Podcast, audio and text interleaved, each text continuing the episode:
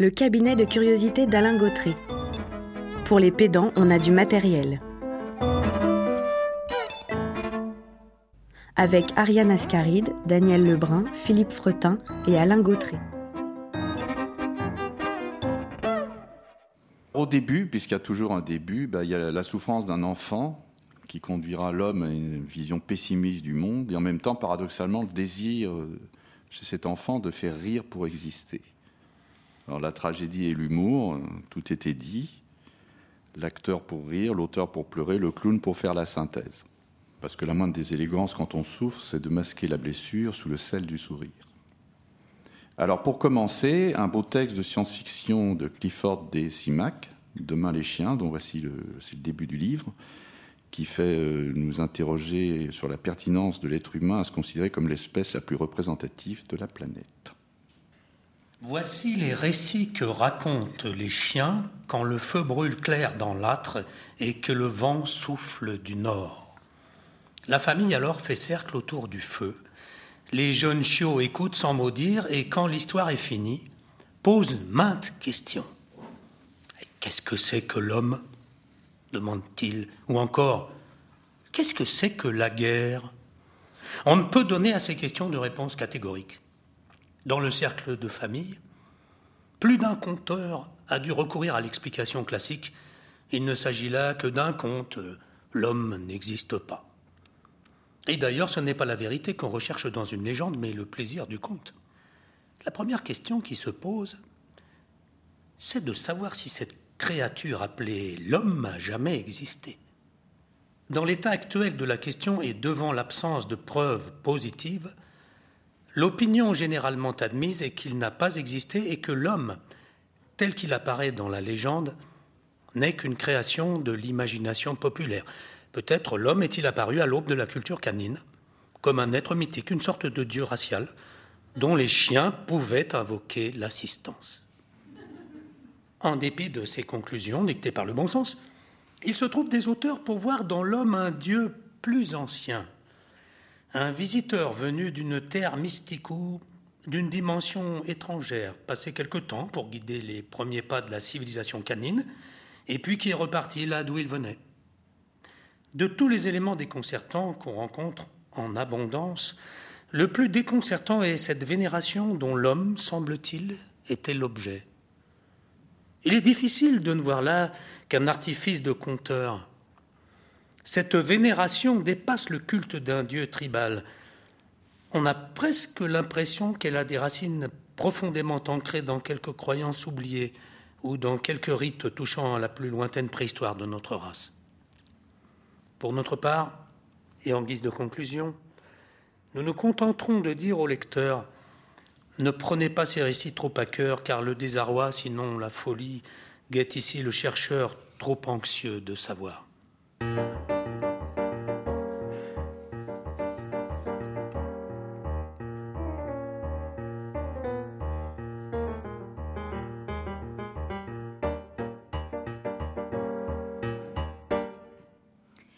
Il y a toujours en nous le souvenir d'une chute et l'étonnement comique de naître, c'est-à-dire de tomber d'un corps dans un autre.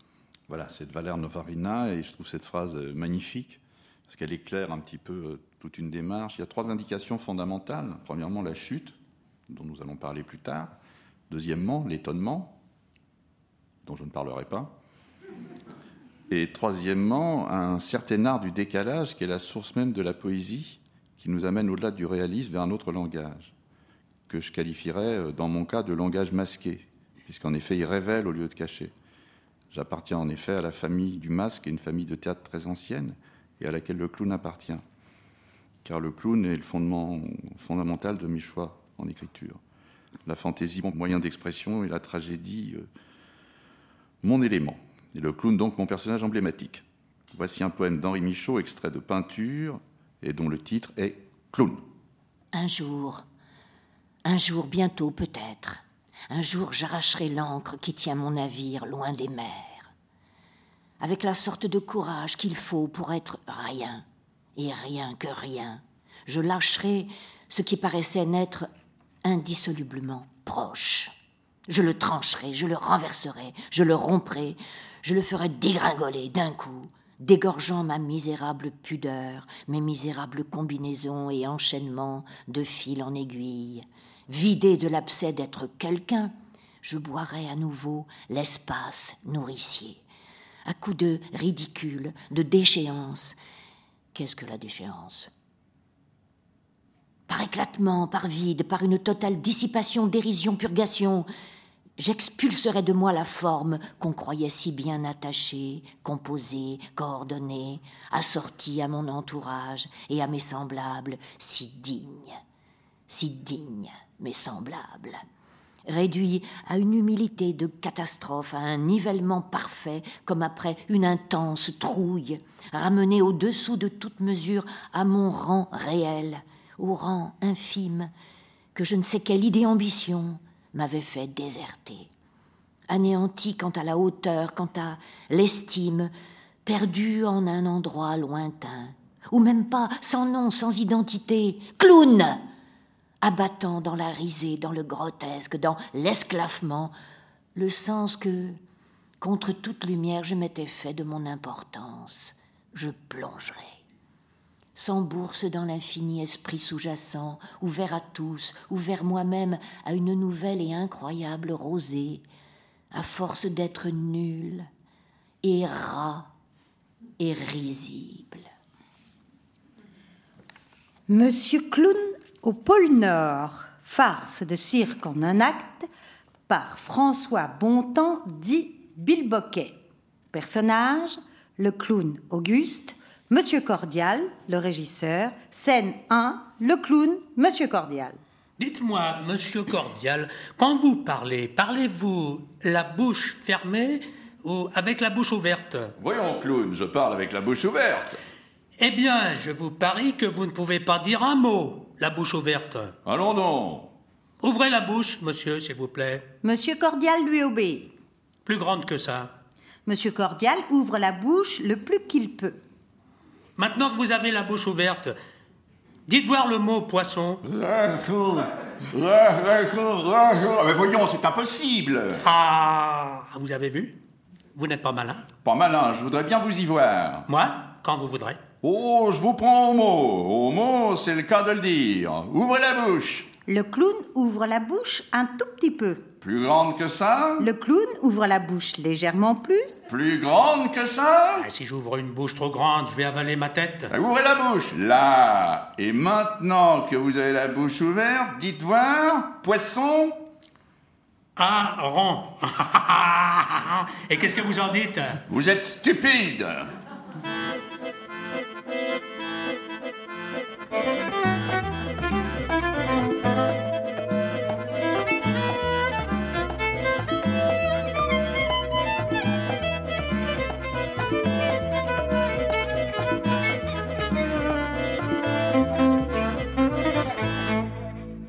Un hommage au, clown de cirque, au, clown de la tradition. Alors après, il y a un livre qui est un livre épatant. La première fois que je l'ai parcouru, parce que je suis jamais arrivé à le finir, j'ai été abasourdi devant son caractère profondément pompier. Et puis je l'ai relu, enfin reparcouru, et je me suis demandé finalement si je me trompais pas, si c'était pas un livre génial. Alors il faut d'abord louer le caractère extrêmement rigoureux, voire laborieux de l'auteur. Et puis après, on se prend au jeu, parce que, hormis l'aspect technique qui est très important dans ce qu'il raconte, ce livre, on se prend en le lisant, en le relisant, à rêver d'une manière quasi japonaise sur la poétique qu'il contient. Il s'agit du livre de Dominique Denis, Mille gags de clown. Chapitre Le manteau. L'Auguste entre en piste. Il salue et se débarrasse de son manteau. Au lieu de tomber, celui-ci reste debout. 5. Venu pour donner un concert de piano, Jean enlevait son par-dessus. Maladroitement, il ôtait sa veste en même temps que le manteau et se retrouvait ainsi en maillot de corps. 9. L'artiste est en scène, dos au public. Il tient le col de son manteau à bout de bras et son chapeau couronnant le tout. Tout en marchant sur place, il va progressivement changer de taille jusqu'à ce qu'il devienne aussi petit qu'un nain. Chapitre veste, gilet, pochette. 4. Achille Zavata essayait de boutonner sa veste le plus sérieusement du monde. Très vite, on s'apercevait qu'en fait, il n'avait pas de bouton, et pourtant, il s'appliquait de plus belle à fermer sa jaquette. Chapitre Comédie sur cycle 1. Le grand classique consiste à jouer au débutant qui monte pour la première fois de sa vie sur un monocycle. 2.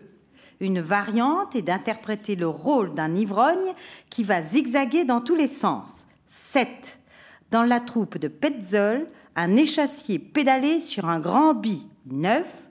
Donimo, lui, prend appui sur un spectateur pour monter sur son monocycle.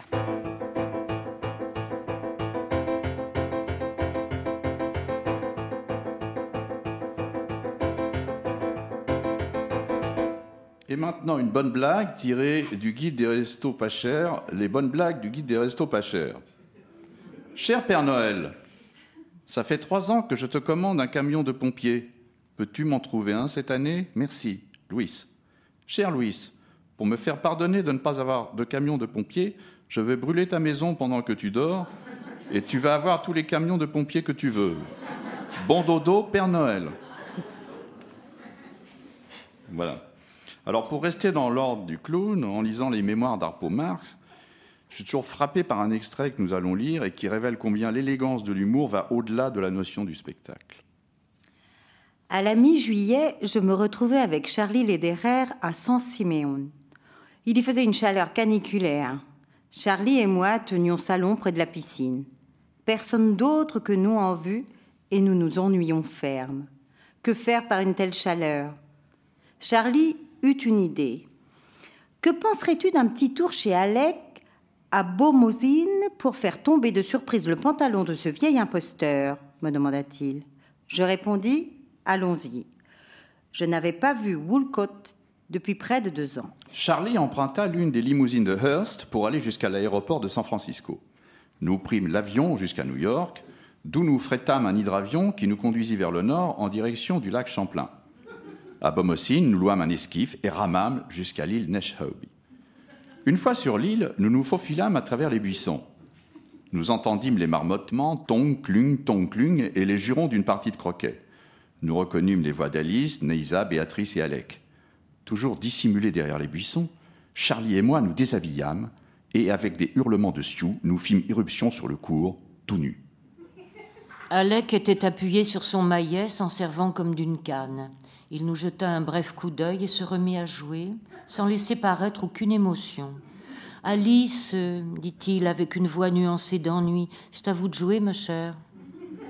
Charlie et moi retournâmes à nos buissons, nous rhabillâmes, ramâmes vers le continent, nous fîmes conduire jusqu'au lac Champlain où l'hydravion nous attendait, reprîmes l'avion de New York, attrapâmes l'avion suivant vers l'ouest, et après les escales à Chicago, Kansas City et Denver, nous arrivâmes à San Francisco.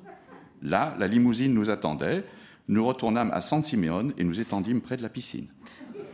Comment as-tu trouvé Alec En pleine forme, n'est-ce pas? Jamais vu mieux. Jamais, dit Charles. Ce sujet étant clos, nous commençâmes à nous poser des questions sur ce que nous allions bien pouvoir faire à présent.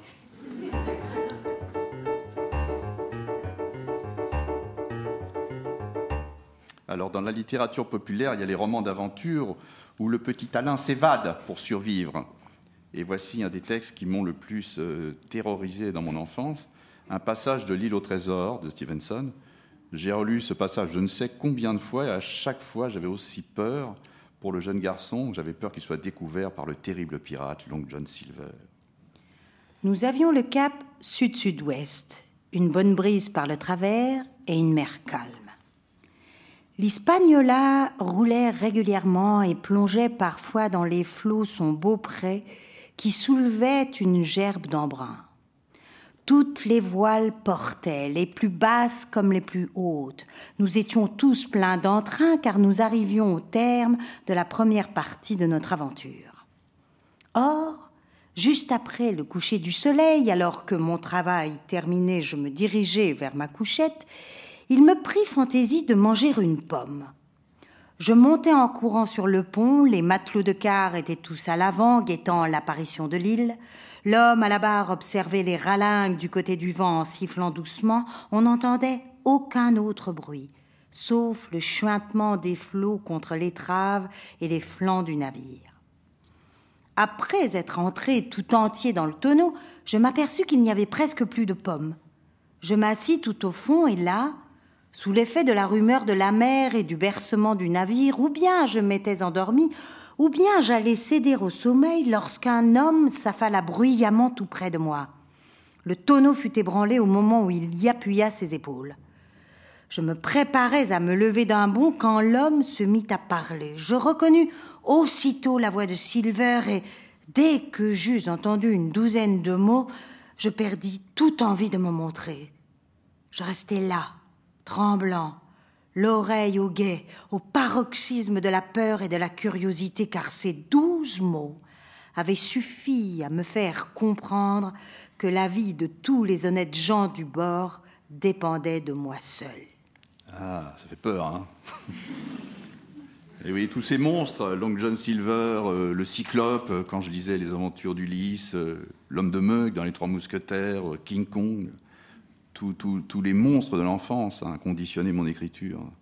Tous ces personnages qui appartiennent à la, culture populaire m'ont énormément influencé, ainsi que l'amour de, ce qu'on qualifie de genre, le western, le péplum, la SF, le fantastique, le roman d'aventure, merci Conrad, le polar.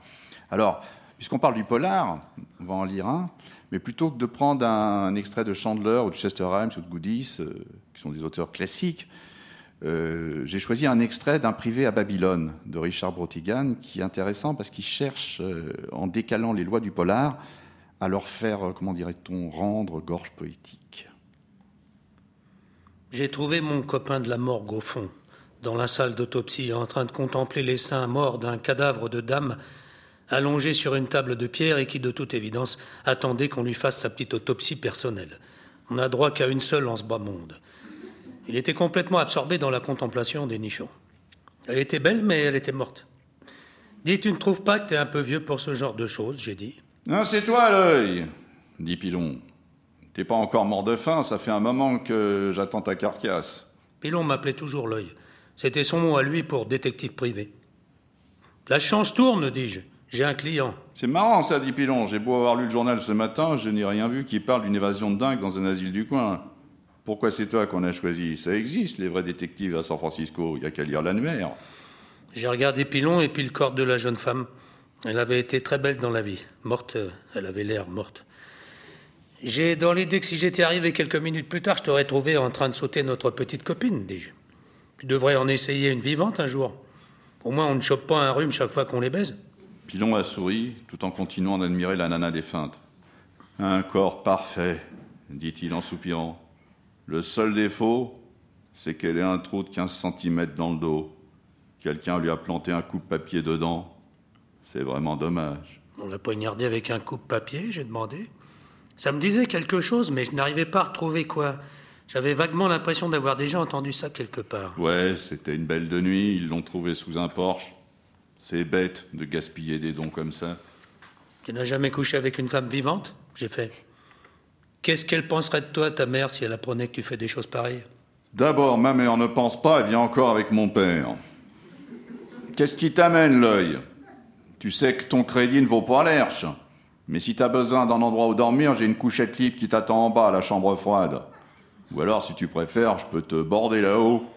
Il a fait un geste de la tête pour me montrer un réfrigérateur bizarre aménagé dans le mur et assez spacieux pour accueillir quatre corps. On conservait la plupart des cadavres en bas, en chambre froide, mais on en gardait quelques-uns dans la salle d'autopsie, les spéciaux.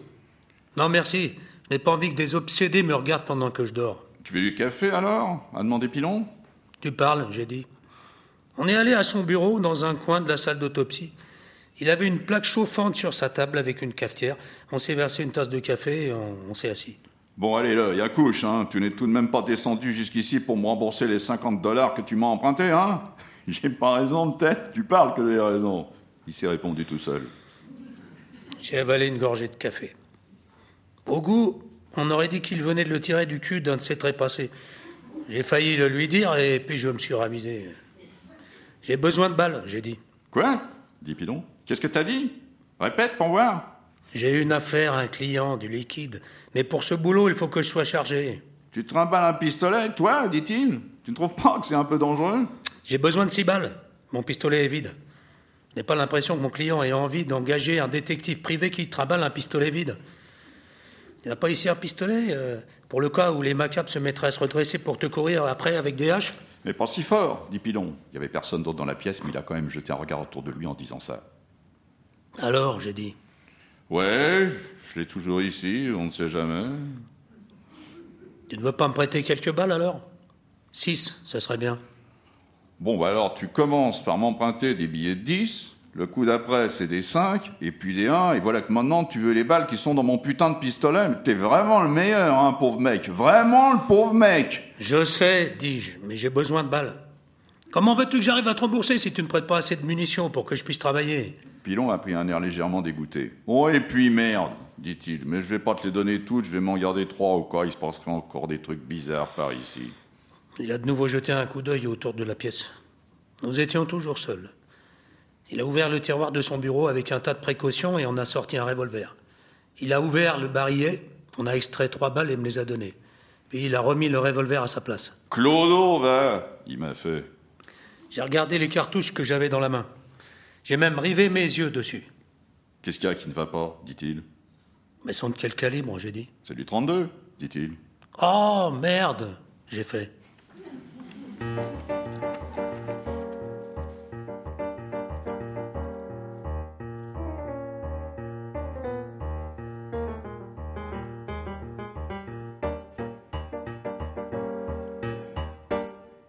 Le retour de Dominique Denis dans Mille gags de clown. Jonglerie, chapitre jonglerie. Culbuto entre avec un plateau sur lequel sont posés des œufs. Il se propose de les faire voltiger en direction de leur coquetier. Ce qu'il fait est réussi fort bien. Pour l'édification des masses enthousiastes, il annonce qu'il va recommencer l'exercice, mais cette fois au ralenti, ce qu'il fait. On voit alors accomplir leur trajectoire lentement et on comprend bien sûr que les œufs sont ingénieusement reliés à leur coquetier par des fils de nylon. Chapitre 6 musical 1. Après avoir scié du bois, l'Auguste prend un archet et joue de la scie musicale. Chapitre sifflet 1. Les six polos ont eu la bonne idée de placer leurs sifflets musicaux dans des chandeliers. Ils interprètent le célèbre en sifflant la polka. Chapitre sous-bassophone 1. Avec cet instrument imposant, Ferruccio Sacchini faisait une entrée en piste remarquée. Il soufflait tellement fort dans son sous-bassophone que les chapeaux de ses partenaires s'envolaient immédiatement. Chapitre trompette 1. Randel saisit sa trompette à l'envers et reçoit ainsi le pavillon dans le nez. Alors le carnaval, avec l'inversion du haut et du bas, le royaume des bouffons, l'amplitude grotesque, le bas matériel dont parle Michael Bakhtin dans son livre sur Rabelais, constitue aussi une grande part, pour moi en tout cas, de la culture populaire. L'amphigourie, le grossissement, l'inversion, le renversement de perspective, la truculence. Voici un texte de Milan Kundera, tiré de l'insoutenable légèreté de l'être, particulièrement inspiré par cette philosophie. Quand j'étais gosse et que je feuilletais l'Ancien Testament raconté aux enfants et illustré de gravures de Gustave Doré, j'y voyais le bon Dieu sur un nuage.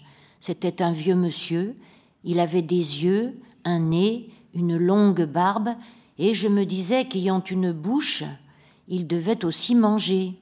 Et s'il mangeait, il fallait aussi qu'il eût des intestins. Mais cette idée m'effrayait aussitôt, car j'avais beau être d'une famille plutôt athée, je sentais que l'idée des intestins de Dieu était blasphématoire. Sans la moindre préparation théologique, spontanément, l'enfant que j'étais alors comprenait donc déjà qu'il y a incompatibilité entre la merde et Dieu. Et par conséquent, la fragilité de la thèse fondamentale de l'anthropologie chrétienne selon laquelle l'homme a été créé à l'image de Dieu. De deux choses l'une, ou bien l'homme a été créé à l'image de Dieu, et alors Dieu a des intestins, ou bien Dieu n'a pas d'intestin et l'homme ne lui ressemble pas. Les anciens gnostiques le sentaient aussi clairement que moi dans ma cinquième année. Pour trancher ce problème maudit, Valentin, grand maître de la gnose du deuxième siècle, affirmait que Jésus mangeait, buvait, mais ne déféquait point.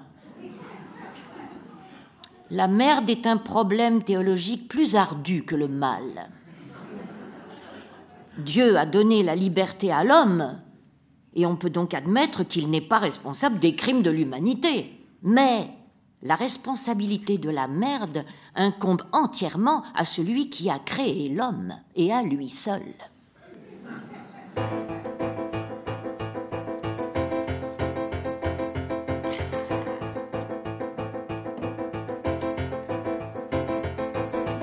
Dans mon travail, il y a une part énorme qui est consacrée à, euh, pour reprendre un peu la- le mode de pensée de Suzanne Citron, à la mythologie française, au mythe national. Qu'est-ce que c'est la France? La France existe-t-elle? On a des traces pourtant prouvant qu'elle a peut-être existé. En tout cas, euh, j'essaye, moi, poétiquement, dans mon œuvre, de tendre aux Français le miroir cassé de ce qui est censé représenter une identité. Alors, je m'intéresse euh, à la chevalerie pour ça, et puis aussi, je me suis beaucoup intéressé à Charles Péguy. Un admirable exemple, la mort du poète. Lieutenant de réserve, Charles Péguy était un poète très connu. Dès le début des hostilités, il partit pour le front. Le 5 septembre, après avoir reçu, comme tous les vainqueurs de la Marne, le fameux ordre se faire tuer plutôt que de reculer, il arrivait avec ses hommes devant le petit village de Villeroy. La compagnie fut accueillie par des projectiles allemands. Pendant que les 75 imposaient silence à l'ennemi, la compagnie se déployait en ligne de section face. La section Peggy tenant la droite, abritée derrière un repli de terrain, elle attendait, sous les obus mal repérés, le moment de partir à l'assaut des retranchements ennemis. L'ordre vint. Joyeux, Peggy et ses hommes furent déployés en tirailleurs. L'artillerie allemande, foudroyée, s'était tue. Mais, en arrivant sur la crête, une terrible grêle de balles accueillit la section qui bondissait dans les avoines, où beaucoup tombèrent. Un bond encore. Et voilà les soldats haletants, abrités derrière un talus. Les balles sifflent à ras des têtes. La voix claironnante du lieutenant Peggy commande le feu. Il est derrière ses camarades, debout, sous l'averse de mitraille. Cette terrible course dans les avoines a mis tout le monde à bout de souffle. Un instant de répit, puis Peggy claironne en avant. Rasons le sol, courbés en deux. Les nôtres courent à l'assaut. La chanson de la mort bourdonne autour d'eux. 200 mètres sont faits. Aller plus loin est une folie. On n'arriverait pas à 10. Le capitaine Guérin, le lieutenant de la Cornillière sont tués raides. Couchez-vous hurle Peggy. Et feu à volonté Mais il reste debout, lorgnette en main, dirigeant le tir. Les soldats tirent, noirs de poudre, le fusil leur brûlant les doigts. À chaque instant, ce sont des cris, des plaintes. On ne compte plus les morts. Peggy est toujours debout malgré les cris de Couchez-vous Et sa voix crie toujours Tirez, tirez, nom de nom. D'autres se plaignent. Nous n'avons pas de sac. Nous y allons y passer. Ça ne fait rien, clame Peggy. Moi non plus, je n'en ai pas. Tirez toujours. Et il se dresse comme un défi à la mitraille. Au même instant, une balle fracasse la tête de ce héros et de ce poète qui avait écrit avant de partir. Heureux ceux qui sont morts dans les grandes batailles, couchés dessus le sol à la face de Dieu. Heureux ceux qui sont morts pour une juste guerre. Heureux les épis mûrs et les blés moissonnés.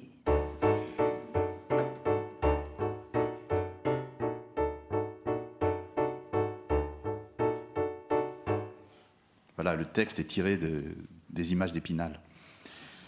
Alors, la chevalerie, l'héroïsme, la chute du héros qui n'arrive pas à monter, qui donc ne tombe pas du tout, si ce n'est du poids de ses illusions. Donc, au carrefour des mythologies françaises et hollywoodiennes, une de mes premières pièces, Place de Breteuil, emprunte euh, beaucoup au western, puisqu'un des personnages se prenant pour John Wayne tire sur les autres dans un bureau du ministère de la Fête au service du contrôle, et que tout le monde meurt à la fin de la pièce. Bref, j'ai emprunté quelques extraits de dialogue à un western de Don Siegel, qui est le dernier western qui est interprété de John Wayne, qui s'appelle Le Dernier des Géants. Et voici donc un bref extrait de ce film avec euh, Daniel, qui nous fait l'honneur de faire John Wayne, et Ariane, qui nous fait le bonheur de faire James Stewart, qui joue un médecin. Juste pour dire, il s'agit d'un cancer. On peut quand même faire quelque chose. C'est-à-dire que non, justement, pas grand-chose. Quand vous aurez trop mal, je vous donnerai un remède. Ouais. Est-ce que vous voulez dire que. Ouais, Saloperie. je suis désolé, Books. Et vous me disiez que j'étais fort comme un bœuf. Mais même les bœufs meurent.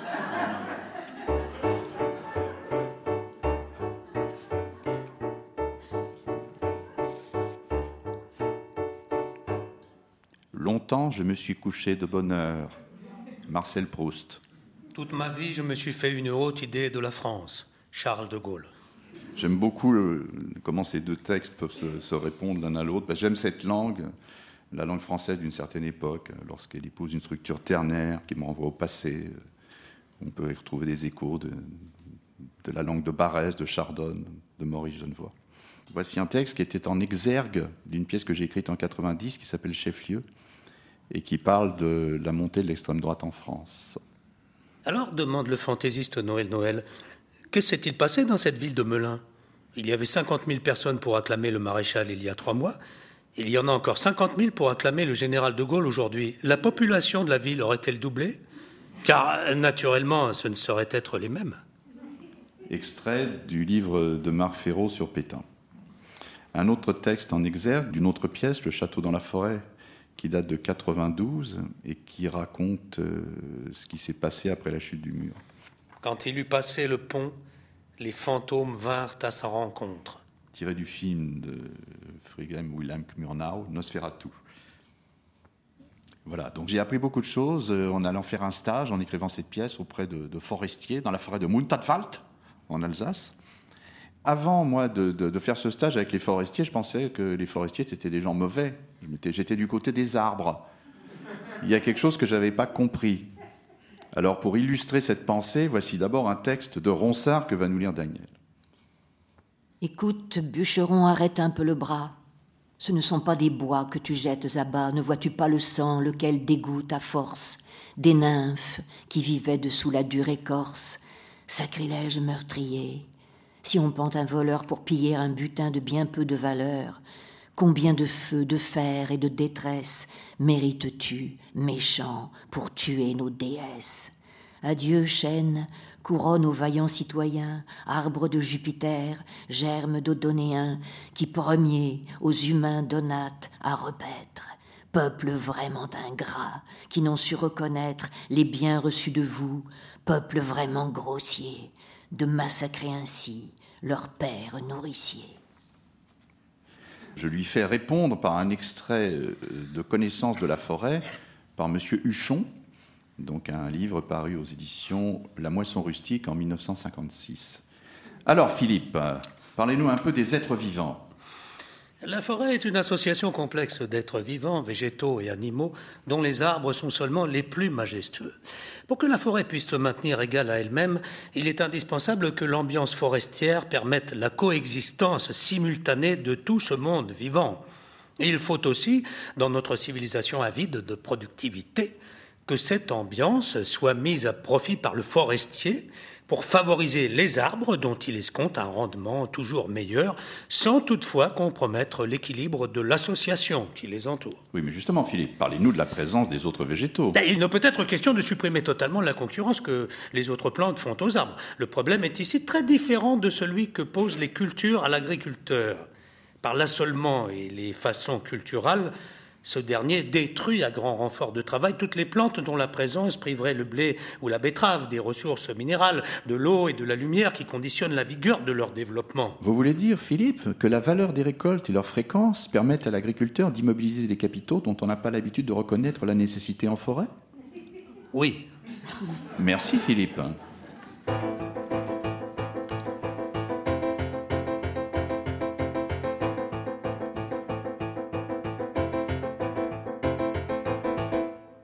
Est-ce ainsi que les hommes vivent?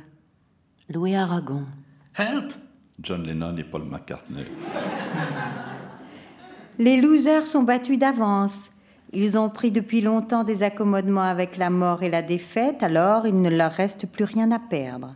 Sam Peckinpah. Voilà, ça c'est l'exergue, les textes en exergue de la, la chapelle en brie, Sam Peckinpah, le western, John Lennon et Paul McCartney, la pop musique, Louis Aragon, la poésie. La chapelle en brie, c'est une sorte de croisement, euh, une pièce sur les héritiers du gaullisme, matinée des prophètes de la Bible. Voici maintenant un extrait du cirque de Charles Ferdinand Ramu. Euh, le personnage dont il s'agit est une file de fériste, une funambule. Son corps vient en avant, ses cheveux viennent en avant, ses bras viennent en avant. Elle va dormir? Non, elle vit. Elle est là-haut vivante et agissante. Elle est là-haut vivante et en liberté, toute vivante dans son corps et vivante dans son esprit, debout d'abord puis prosternée. Et ses bras se sont mis à pendre de chaque côté de son corps. Ils sont blancs avec des reflets roses doux et purs. Ils ont été comme de la nacre, ils ont été comme l'ivoire. D'abord, elle les a laissés pendre. Puis voilà qu'il s'agite à petits coups, comme quand le papillon bat des ailes. Il palpite tout en s'écartant, transparent, pénétré de jour. Mais à mesure qu'il se relevait davantage, il devenait opaque. Il montait lentement, la tête montait à leur suite. Puis on a revu son visage et son visage souriait. Un beau sourire était dessus, autour des dents. Un sourire où il n'y avait ni effort ni cesse, un sourire sans fin et sans commencement, un sourire qui ne pourra plus jamais finir parce qu'il n'a jamais commencé, et les dents étaient blanches et la bouche était rouge, et les cheveux tombaient sur les épaules en molle touffe avec douceur, et les épaules étaient dessous larges et blanches avec une ombre entre elles qui bougeait comme du blé dans le vent car à présent elle était debout, toute tendue là-haut et dans l'air sur ses jambes, où on voyait sa chair par place se soulever, puis s'abaisser, se renfler à nouveau, décroître, comme sur le lac les petites vagues un jour de beau temps. Et la musique alors a commencé un air de danse, alors elle, elle a commencé à nous quitter. Elle n'a plus été que musique, avancement et puis retour, fuite, passage, vapeur, nuée s'envolant, retombant, lambeaux de brouillard dans le vent, de plus en plus légère, de plus en plus aérienne, puis le temps même est supprimé pour nous, parce qu'elle a été hors de la durée. On ne sait plus combien de minutes ont passé, ou bien d'heures, pendant qu'elle est toujours là-haut. Et nous avec elle, toujours plus haut au-dessus de nous, glissant d'un trait brillant, toujours plus brillante et légère. On a dû lever la tête pour la suivre, on a dû lever la tête toujours plus. Tout à coup, elle nous a quittés.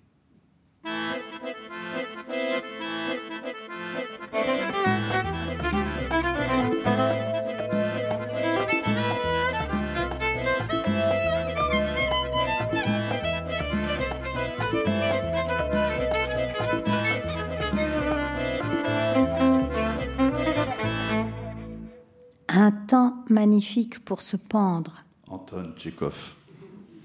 Ta violence bouillonne jusque dans tes violettes. Claude Nougaro. Paroles transmises de génération en génération, absentes des journaux et des livres, ignorées de l'école, appartenant à la culture populaire. Originellement la mienne, et c'est pourquoi je la reconnais aussitôt. Annie Ernaux. Ça, c'est les textes en exergue d'une pièce écrite en 97 qui s'appelle Haute-Garonne.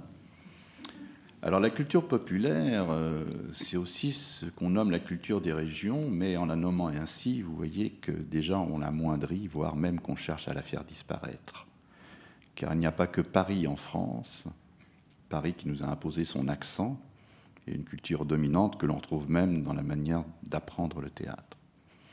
Voici quelques extraits du français parlé à Toulouse par Jean Ségui, dont je me suis beaucoup servi pour écrire Haute-Garonne, pièce sur huit femmes du Sud-Ouest, et que d'ailleurs c'est une coïncidence heureuse. Euh, Daniel et Ariane avaient, interprété lors de la création à cette époque-là. Badiner quelqu'un, tromper. Ce marchand m'a badiné, et je n'y reviendrai plus. Chicaner, tricher au jeu. Tu chicanes, tu m'as chicané, je jouerai plus avec toi, hein le tricheur est un chicaneur. Coupé à, donné dans le panneau. Tu coupes, toi, à ces raisonnements? Déparler veut dire extravaguer. Je ne l'ai jamais entendu qu'avec la valeur parler grossièrement. Taisez-vous, taisez, vous me feriez déparler. Ou alors là, les expressions d'état subjectif. Impatience. Tu m'échordes Ce qui veut dire tu m'ennuies. Et va pouder De podar, tailler la vigne était répandu et simple encore pour éviter les vulgarismes grossiers du français populaire commun. Ennui, mauvaise humeur, avoir l'hergne, avoir la marane, tu me fais venir les catarines, vous me feriez venir aux chèvres. La pitié, le pauvre triste, le pauvre triste, il n'a plus un sou devant lui. Pauvre, pauvrote, c'est aussi d'interpellation cordiale. Pour s'apitoyer par contre sur un animal, chien, chat, etc., on dit pauvre bestiou. Interpellation cordiale, surtout pour apaiser. Pauvre homme, pauvre femme, ne poussez pas, enfin, mais pauvre homme, je ne le fais pas exprès. À une personne plus jeune, on dira pauvre enfant, pauvre petit, pauvre petite, qui ne comporte aucune nuance péjorative.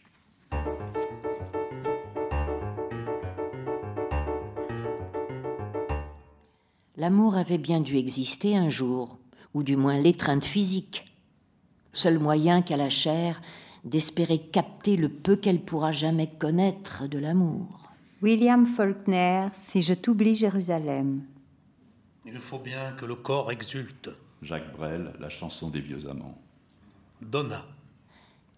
Est-ce que tu crois que si tu tombais dans l'espace, tu irais en ralentissant après un moment ou bien de plus en plus vite? Laura. De plus en plus vite. Pendant longtemps, tu ne sentirais rien du tout. Puis tu t'embraserais pour toujours. Et les anges ne t'aideraient pas, car ils auraient tous disparu. David Lynch, extrait de Firewalk With Me, qui est le, film tiré de son feuilleton Twin Peaks. Alors ça, c'est les textes en exergue de Impasse des anges, qui est une pièce sur les relations humaines dans les rapports sexuels. Et j'ai compris vers 50 ans, en écrivant cette pièce, que les deux choses finalement qui m'importaient étaient l'humour et l'érotisme. Et donc j'en ai fait une pièce. Parachever mon choix, j'ai choisi de nouveau un texte de Kundera qui parle magnifiquement de la mélancolie qui peut habiter ceux qui se consacrent à l'érotisme et de la difficulté à mettre une distance pour y conserver son côté cérémonial. Extrait de Le livre du rire et de l'oubli. Les deux amants timides partageaient enfin leur corps avec les autres. Barbara les abandonna et se dirigea vers les deux hommes. Elle adressa un bref sourire à Yann et s'approcha du chauve. Presque au même moment, Yann sentit sur sa peau le contact délicat de la provinciale, dont le déshabillage avait donné le coup d'envoi de la soirée. Il se dit que la grande horloge de Barbara ne fonctionnait pas si mal. La provinciale s'occupait de lui avec un zèle fervent, mais il laissait à tout moment ses yeux s'égarer de l'autre côté de la pièce, vers le chauve dont le sexe était travaillé par la main de Barbara. Les deux couples étaient dans la même situation. Les deux femmes, le buste incliné, s'occupaient avec les mêmes gestes de la même chose. On aurait dit des jardinières assidues penchées sur un parterre de fleurs. Chaque couple n'était que l'image de l'autre reflétée dans un miroir. Les regards des deux hommes se croisèrent et Yann vit que le corps du chauve tressaillait sous le rire. Et parce qu'ils étaient mutuellement unis, comme l'est une chose à son reflet dans une glace, l'un ne pouvait tressaillir sans que l'autre tressaille à son tour. Yann détourna la tête pour que la jeune fille qui le caressait ne se sente pas offensée. Mais son image reflétait l'attirait irrésistiblement. Il regarda de nouveau de ce côté-là, et il aperçut les yeux du chauve qu'exorbitait le rire contenu. Ils étaient unis au minimum par un quintuple courant télépathique. Non seulement chacun savait ce que l'autre pensait, mais il savait qu'il le savait. Toutes les comparaisons dont ils avaient gratifié Barbara quelques instants plus tôt leur revenaient à l'esprit, et ils en découvraient encore de nouvelles. Ils se regardaient tout en évitant mutuellement leurs regards parce qu'il savait qu'ici le rire serait aussi sacrilège qu'à l'église quand le prêtre élève l'hostie. Mais dès que cette comparaison leur passa par la tête à tous deux, ils n'en eurent que plus envie de rire. Mais ils étaient trop faibles. Le rire était plus fort. Leur corps était saisi d'irrésistibles soubresauts. Barbara regardait la tête de son partenaire. Le chauve avait capitulé et riait pour de bon. Comme si elle devinait où était la cause du mal, Barbara se tourna vers Yann. Juste à ce moment, la provinciale lui murmurait Qu'est-ce qui t'arrive? Pourquoi tu pleures? Mais Barbara était déjà près de lui et sifflait entre ses dents N'imagine pas que tu vas me faire le coup de l'enterrement de Passer. Ne te fâche pas, dit Yann. Il riait et les larmes lui coulaient sur les joues. Elle le pria de sortir.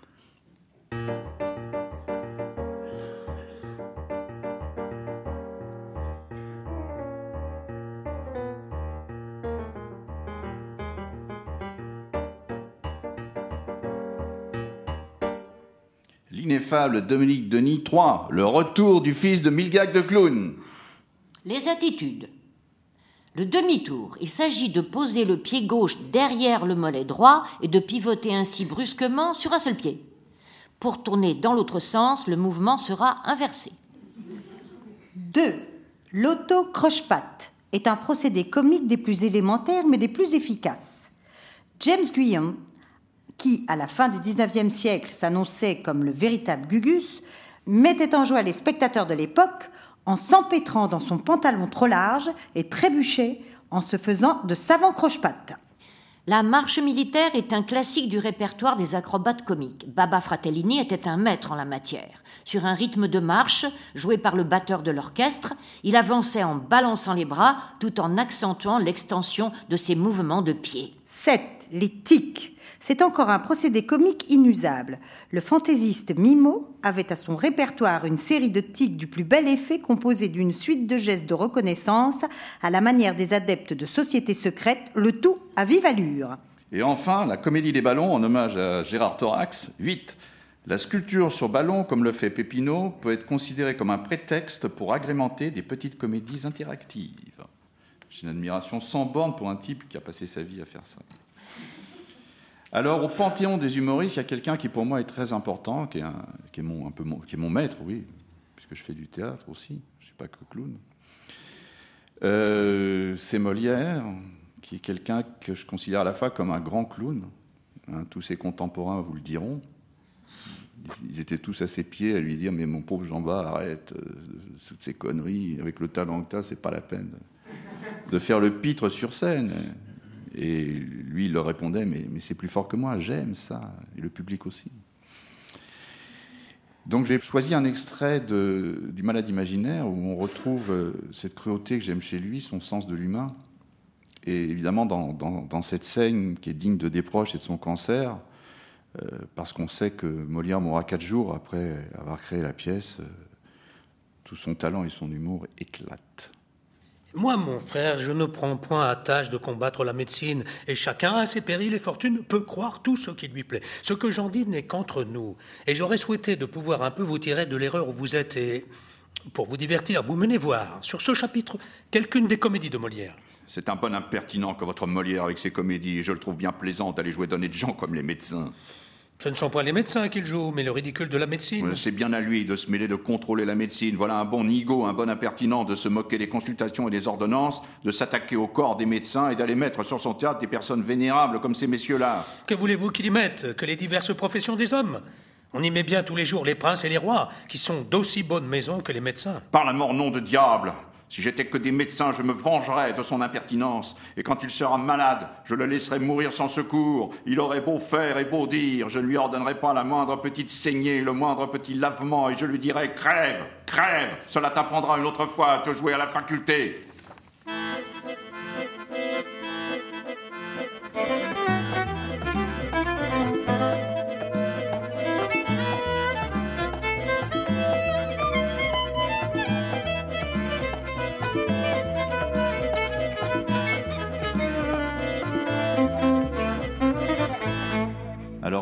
Puisqu'il y a une fin, il y a toujours une fin, il y a la fin des fins, c'est-à-dire euh, j'ai choisi un, extrait des, Travailleurs de la mer de Victor Hugo, qui est un, livre qui m'a cloué sur place, alors que j'aime déjà tellement les autres euh, textes de Hugo, mais celui-là, et, cette fin, je la trouve admirable. Alors on aurait pu citer beaucoup de gens, hein. j'aurais pu citer des gens qui m'ont inspiré, Tolstoy, Malcolm Lowry, John Copper Powys, Tolkien, Balzac, mais voilà, on ne peut pas citer tout le monde. La fin des travailleurs de la mer, la situation est la suivante. Gilliatt aime Déruchette, mais Déruchette s'enfuit avec Ebenezer sur un vaisseau, le Cachemire. Le Cachemire arriva. Il surgit, il se dressa. Il semblait croître sur l'eau. Ce fut comme le grandissement d'une ombre. Le gréement se détacha en noir sur le ciel, dans le magnifique balancement de la mer. Les longues voiles, un moment superposées au soleil, devinrent presque roses et eurent une transparence ineffable. Les flots avaient un murmure indistinct. Aucun bruit ne troublait le glissement majestueux de cette silhouette. On voyait sur le pont comme si on y eût été. Le cachemire rasa presque la roche. Le timonier était à la barre. Un mousse grimpait au haut Quelques passagers accoudés au bordage considéraient la sérénité du temps. Le capitaine fumait. Mais ce n'était rien de tout cela que voyait Gilliatt. Il y avait sur le pont un coin plein de soleil. C'était là ce qu'il regardait.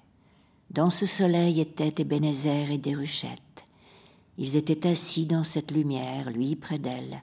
Ils se blottissaient gracieusement côte à côte, comme deux oiseaux se chauffant à un rayon de midi. Le silence était céleste. L'œil d'Ebenezer rendait grâce et contemplait. Les lèvres de Déruchette remuaient, et dans ce charmant silence, comme le vent portait du côté de terre, à l'instant rapide où le sloop glissa à quelques toises, Gilliatt entendit la voix tendre et délicate de Déruchette qui disait Vois, vois donc, il semblerait qu'il y a un homme dans le rocher.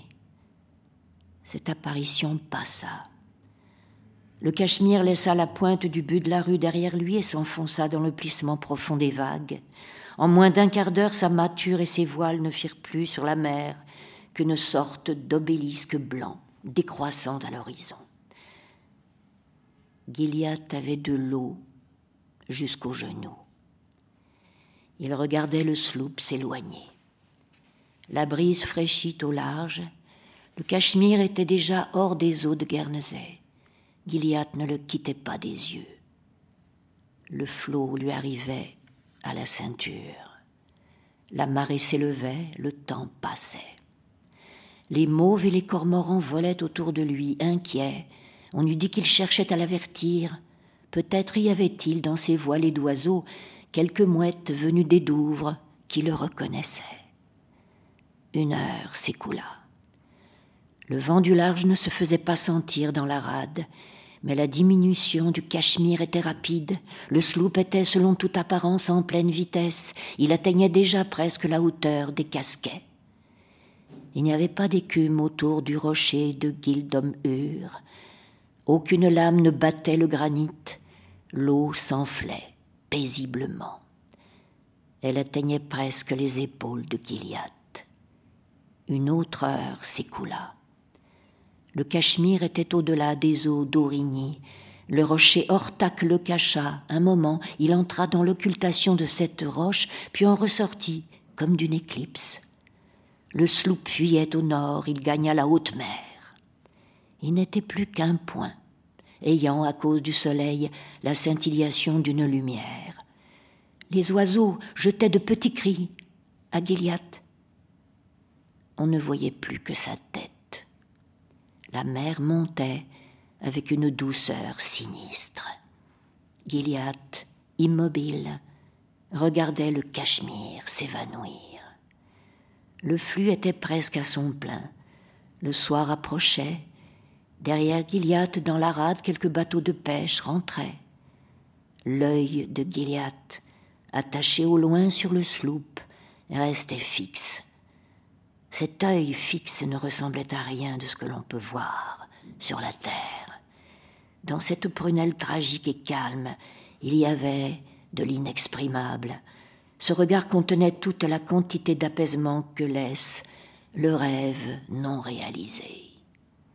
C'était l'acceptation lugubre d'un autre accomplissement. Une fuite d'étoiles doit être suivie par des regards pareils. De moment en moment, l'obscurité céleste se faisait sous ce sourcil dont le rayon visuel demeurait fixé à un point dans l'espace. En même temps que l'eau infinie autour du rocher de Gildom-Ur, l'immense tranquillité de l'ombre montait dans l'œil profond de Gilliatt. Le Cachemire, devenu imperceptible, était maintenant une tache mêlée à la brume il fallait pour le distinguer savoir où il était. Peu à peu, cette tache, qui n'était plus une forme, pâlit, puis elle s'amoindrit, puis elle se dissipa. À l'instant où le navire s'effaça à l'horizon, la tête disparut sous l'eau. Il n'y eut plus rien que la mer et l'unique cordeau des trompettes marines. L'unique cordeau de trompette marine est un vers d'Apollinaire, et non pas une suite du, du texte de Hugo. Un poème s'appelle Chantre, qui est dans l'alcool. Voilà. Voilà, je vous remercie tous les trois. Merci à Daniel, à Ariane, à Philippe, merci à Jean-Michel, à Yves, à France Culture, au Rond-Point. Et n'oubliez pas de vous rendre en nombre, voir les clowns modernes partout dans le monde. Ils ont besoin de vous. Merci pour eux.